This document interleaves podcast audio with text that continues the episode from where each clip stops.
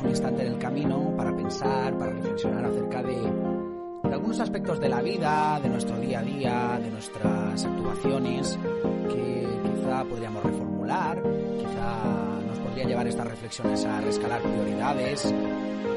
Nunca se sabe. Yo, por, por lo pronto, me gusta conectar con vosotros, con vosotras, traeros algún texto literario, algún ejemplo de la realidad, eh, algo que he vivido yo personalmente tratar de reflexionar acerca de ello, lo que a mí me suscita, ¿no? cuando me pongo a reflexionar acerca de ello, cuando me pongo a pensar en ello y quizás pues estas reflexiones o las conclusiones que yo saco de las mismas pues puedan ayudarte ¿eh? y eso vamos no tiene no tiene precio ¿eh? ya estoy súper pagado si esto te, te va a valer aunque sea en una muy muy pequeña parte para mejorar tu vida mejorar tu día a día y sobre todo para alegrarte ¿eh? y para que seas feliz no traigo un cuento ni traigo ni traigo una, una anécdota mía ni nada por el estilo, sino que me gustaría hoy reflexionar acerca de un ejemplo que es curioso, pero que no traigo solo por la curiosidad, sino por las enseñanzas que pueden emanar precisamente de, pues, de este ejemplo de la realidad. En concreto vengo a hablaros de Prada Marfa, que diréis, ¿esto qué es? Pues bueno, es una tienda de Prada, de la lujosa marca, situada en medio del desierto de Texas, Realmente es una no tienda, como cuenta el economista. Eh, voy a pasar de hecho a leer el artículo que ellos publicaban acerca de, de, Prada Marfa para, pues bueno, para que no me quede ningún detalle en el tintero y entendáis bien de qué se trata. Y a partir de, de esta lectura, eh, de la lectura de esta, de esta noticia, de este reportaje, pues eh, voy a tratar de reflexionar acerca de la vida, porque la verdad es que me ha suscitado algunas reflexiones que no son tan comunes en estos compases de, de reflexión. Fuente, como buen periodista, eh, esto lo saco del economista.es y se titula el artículo o el reportaje Prada Marfa, la tienda de lujo en el desierto, que en realidad es una obra de arte. Dice, no hay fashionista en el mundo que no conozca a Prada Marfa, la no tienda de lujo que preside el desierto de Texas. En realidad se trata de una obra de arte, creada por los artistas escandinavos Michael Elmgren e Ingar Draxit la idea de sus creadores era colocar la escultura en un lugar recóndito como crítica al consumismo de lujo en Estados Unidos. No obstante, por diversos motivos, esta tienda que realmente no vende nada, es una no tienda, se ha convertido en todo lo contrario, un icono de la moda de lujo.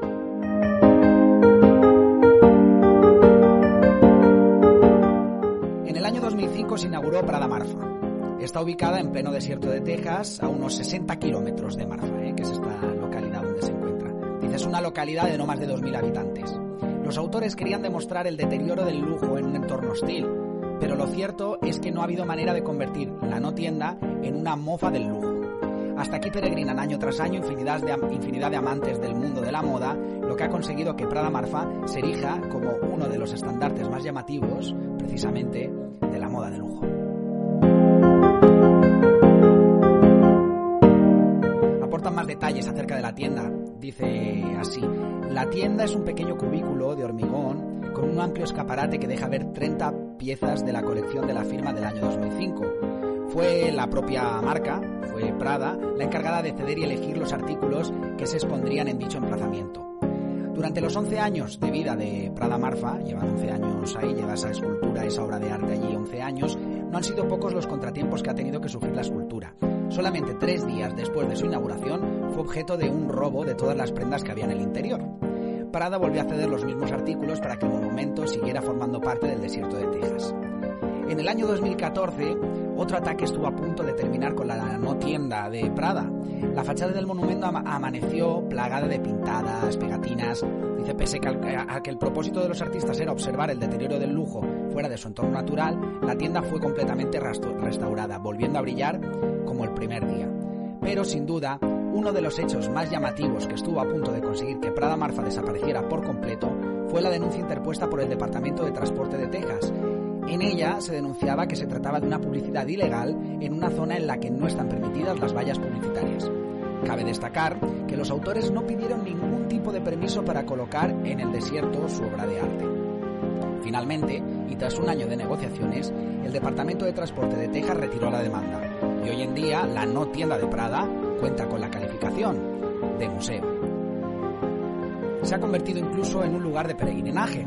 Dice así el artículo, dice, los artistas responsables del monumento no apostaron por la difusión de su escultura, pero que Beyoncé, por ejemplo, publicara en sus redes sociales una imagen en la que se la ve saltando enfrente de la tienda, hizo que gran parte del mundo conociera este peculiar lugar. Y sin duda, aquel cuadro que presidía el salón de los Vanderbilts de la serie Gossip Girl, la famosa serie, en el que se podía leer Prada Marfa y la flecha con la distancia hasta la famosa tienda que no vende, fue el causante de la popularidad sin precedentes de este emblemático lugar. En la actualidad, este cartel decora todo tipo de objetos, como camisetas, cojines o pósters de gran tamaño.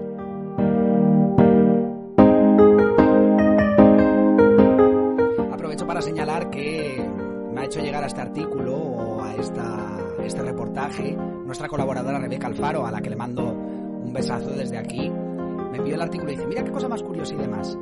Pero es que, sin ella saberlo, estaba dando lugar al, al siguiente tema de los compases de reflexión, porque podríamos hablar acerca de este ejemplo de cómo muchas veces las acciones que nosotros emprendemos, como fue el caso de estos dos artistas, no tienen los resultados que, que esperábamos, o no tienen la trascendencia que esperábamos, o no tienen, al final, se les da un sentido distinto al que nosotros queríamos darle inicialmente, como es eh, este caso.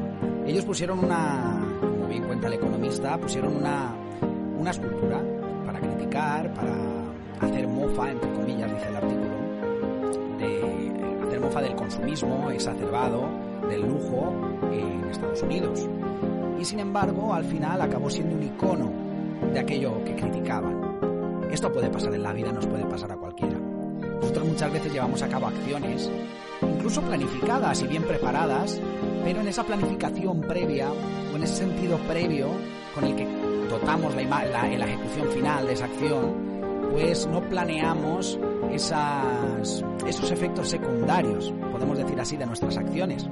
Y puede ocurrir que teniendo la mejor intención del mundo, por ejemplo, al realizar una acción, se nos vuelva en contra y no hagamos ningún bien con esa acción. Puede ocurrir eh, también que, pues bueno, aunque, como te digo, tengas todo muy calculado, algo se te escape, no somos perfectos, no somos máquinas, no somos robots de que, que, calculemos hasta el último detalle, hasta la última milésima de nuestras acciones y puede ocurrir que pues eh, queriendo hallar el éxito, por ejemplo, siempre hablamos aquí de queriendo hallar el éxito en lo profesional o en lo vital, pues bueno, le ponemos toda la intención del mundo, eh, de, por ejemplo, estamos buscando pareja, ¿no?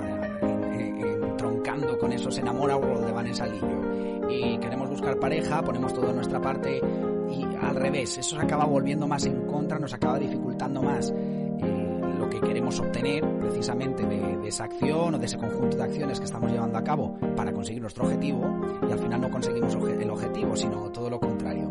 Estamos poniendo más, más trabas en el camino hacia ese, esa finalidad, ese objetivo que estamos persiguiendo.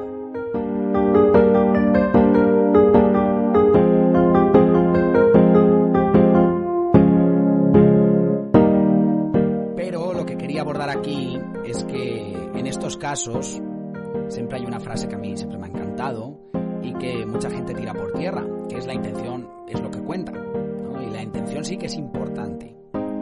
Es más, porque una vez tú realices esa acción tu planificación y salga mal, se vuelva en contra, no quiere decir que la siguiente vez, realizándola de la misma manera, sin cambiar, sin cambiar ni una coma, ¿eh? si lo trasladáramos a lo literario, sin cambiar ni una coma, eh, pues el resultado sea totalmente distinto. ¿Por qué digo esto? Porque muchas veces nos culpabilizamos cuando queremos queremos conseguir algo, planificamos una acción para llegar a ello, para acercarnos a ese algo y a última hora pues todo sale mal. Nos agobiamos, nos culpabilizamos y creemos que, todo es porque, pues bueno, porque no lo hemos, no lo hemos hecho bien, porque porque no tenemos suficiente capacidad para lograr ese objetivo y eso nos lleva a rechazar ese objetivo, a echar a un lado el objetivo diciendo, bueno, no lo voy a poder conseguir. Recuerdo una de las primeras eh, de las primeras reflexiones de estos compases de reflexión que hacía yo la temporada pasada hablaba del cuento del elefante encadenado de Jorge Bucay. Y este cuento, no sé si lo recordáis o si lo conocéis, los que os estáis uniendo a estos compases de reflexión, cuenta la historia de un pequeño elefantito que vivía atado a una cadena, un elefante de circo, vivía atado a una cadena, y claro, de pequeñito había tratado de zafarse de la cadena, pero pues no tenía la fuerza suficiente y no, Esa cadena, eh, cuenta el cuento que eh, todo parte porque Jorge Bucay, supuestamente, ve a un gran elefante atado a una cadena muy pequeñita y a un palo de madera, nada, un trocito, un trocito de madera, y no se intenta escapar. Parece que solo con esa cadena y ese palo, eh, pues bueno, puedan retenerlo cuando realmente las dimensiones del, elefante son grandísimas y podría romper la cadena o el palo cuando quisiera. Pero el elefante sigue ahí. ¿Por qué? Porque cuando era pequeñito, eh, ahora sí que voy al punto donde estaba, mataron esa cadena con el palito y al no tener la fuerza suficiente, la envergadura suficiente para poder romperlo, pues eh, ya creyó que nunca más en su vida iba a poder hacerlo. Eh, desechó ese objetivo, rechazó ese objetivo de escaparse y hallar su libertad, que realmente era su propósito, uno de sus propósitos vitales al menos. Y a eso voy. Muchas veces llevamos a cabo una acción una serie de condiciones, con una serie de cualidades, con una serie incluso de capacidades y no lo conseguimos. Pero ya no lo intentamos más. Entonces, tiempo después, quizás las condiciones, los factores que igual no controlamos, esos factores externos que influyen muchas veces en el resultado de nuestras acciones, pues cambian por completo y con la misma acción, con la misma planificación y haciendo exactamente lo mismo que hiciste y que te llevó al fracaso, esta vez te puede llevar al éxito. Realmente estoy llevando esto a un terreno mucho más profundo que simplemente lo que nos plantea la tienda esta de Prada, que que consiguieron una acción que no pretendían, o consiguieron más bien todo lo contrario, el opuesto. Pero sí que da para pensar, precisamente a partir de ese ejemplo, de que no siempre hallamos los resultados que queremos en las acciones, por muy planificadas que las tengamos, para explicar que la intención es lo que cuenta. Si tú tenías una buena intención en esa acción, no te culpabilices, vuelve a intentar más adelante. Si has visto claro eh, cuál ha sido el error o cuáles han sido los errores a la hora de ejecutar esa acción que, con la que tratabas de, de hallar un bien, generar un, algo positivo para, para, tus congéneres, para la gente con la que vives, con la que desarrollas tu vida, por ejemplo, es simplemente un ejemplo pues eh, quizá en un futuro esos condicionantes, esos factores externos, que son los que realmente te han llevado a fracasar o, a, a, encontrar un resultado distinto al que tú esperabas, pues quizá esos condicionantes varíen. Si tú ves claro que el error ha sido tuyo y has visto y has detectado cuáles son tus errores, eso es súper importante. Eso es lo más importante que hay. Cuando uno eh, realiza una acción y se da cuenta de que he fallado en esto, en esto y en esto y por esto esto no ha salido, bueno, hay que volver a intentarlo con más ganas y corrigiendo los errores. Y es muy importante hacer esa autocrítica y tampoco centrarnos en echar balones fuera, es decir, que esos condicionantes de los que he hablado, eh, confiar en que han sido todo eso lo que nos ha hecho fracasar, sino que también tenemos que hacer eh, autocrítica, tenemos que, aplicar una dosis de autocrítica ahí y ver qué, cosas pues quizá no nos, no nos han funcionado o quizá eh, en qué cosas hemos errado y que nos han llevado a encontrar ese, ese opuesto. Por ejemplo, en el caso de estos artistas, pues quizá era demasiado obvio que la acción que estaban haciendo era tan bonita, digamos, era tan pintoresca, tan artística, tan creativa, que al final iba a acabar por llamar la atención de los amantes de la moda y de los exponentes de la moda en el mundo, como en el caso de, de, de, Beyoncé. Y, y quizá eso es lo que, lo que ellos tendrían que en una acción futura, pues, pues modificar que tuviera mucho más aspecto, aspecto de mofa, que fuera mucha más clara la, intencionalidad. Pero sin duda ellos, eh, no los he entrevistado, no sé qué opinan del resultado final después de 11 años, pero estoy seguro de que ellos, eh, a pesar de no querer hacer apología del consumismo, sino todo lo contrario, creo que estarán muy orgullosos después de la trascendencia y la difusión que ha tenido su obra de arte finalmente. Quizás si si lo hubieran hecho de manera distinta nunca hubiera llamado la atención y nunca estaríamos hablando de esto aquí, ¿no? En estos compases de reflexión. Lo vamos a dejar aquí, eh, simplemente recapitular. Si cometes un error al realizar una acción que tiene por objetivo una finalidad en concreto, corrígela, pero vuélvela a intentar. Nunca deseches eh, la idea, si tú tienes un propósito, nunca lo, lo eches a un lado. Hay muchos factores externos que puede ser que estén influyendo y que tú no te estés dando cuenta analízalo, analiza qué parte de responsabilidad tienes tú y qué parte de responsabilidad eh, no puedes controlar. O sea, son, son elementos, son variables que, que no están en tu no, deseches, no deseches eh, ni el plan establecido previamente porque no hayas encontrado el resultado que esperabas. Quizás el mismo plan te puede llevar a un resultado eh, más que se acerque más a lo que tú pretendías en un inicio. Decirte que la intención sí que cuenta, que si tú tienes una buena intención mediante, explica, explica lo que pretendías. Muchas veces en una acción, estoy hablando desde grandes acciones que podemos realizar hasta eh, palabras, frases, errores de comunicación que nos pueden llevar a obtener resultados que no esperábamos, por ejemplo, en una conversación en la que queremos obtener, no por interés, pero queremos obtener un resultado. Al final el lenguaje, como decía el otro día, construye realidad y queremos aplicando el lenguaje construir una realidad y la realidad que se nos torna es totalmente contraria a la que teníamos, eh, a la que teníamos pensado crear, digamos. Entonces, la intención sí que cuenta. Eh, no eches a un lado ese objetivo que tienes, vuelve a intentar. Eh, siempre tiene en la cabeza la historia del elefante encadenado, del pequeñito elefante que no podía romper la cadena y después cuando creció nunca más lo intentó. Tienes que intentarlo porque quizá los condicionantes, tanto tuyos, cualidades, capacidades, como esos factores externos que te estoy diciendo, en un futuro cambien y en ese momento sí que hay es lo que estabas buscando encontrar. Y poco más agradecerte que te conectes un día más a estos compases de reflexión. Espero haberte ayudado, espero que estemos cumpliendo con estos compases de reflexión nuestro objetivo, que básicamente es el de, el de que te pares un momentín en medio del día, en medio de la tarde o en medio de la noche, en el momento que nos escuches estos, estos compases.